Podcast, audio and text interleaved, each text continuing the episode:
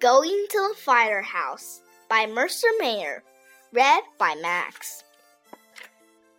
Today, my class is going to the firehouse. I dress like a fireman. Time to fight a fire. This is Fireman Joe. This is his dog, Sparky. Sparky is a fire dog. Fireman Joe has boots. He has a jacket. He has a helmet.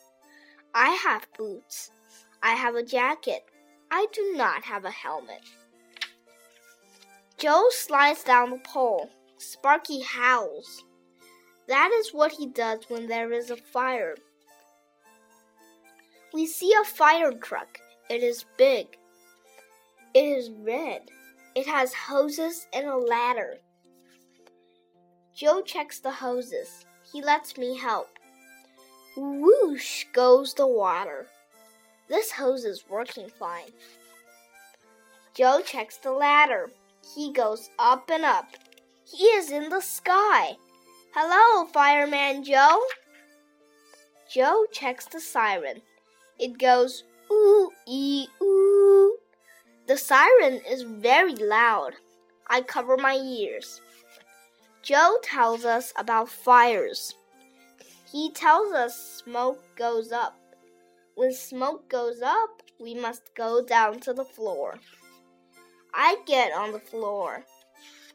Joe tells us what to do if we are on fire. Stop, drop, and roll. I stop, drop, and roll. Fireman Joe smiles. He has a surprise. He reaches into his truck. Helmets for everyone. I put on my helmet. Joe tells me I will be a good fireman one day. Ding ding goes the fire alarm. I wave goodbye to Fireman Joe.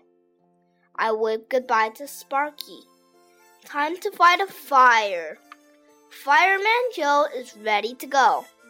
Sparky is too.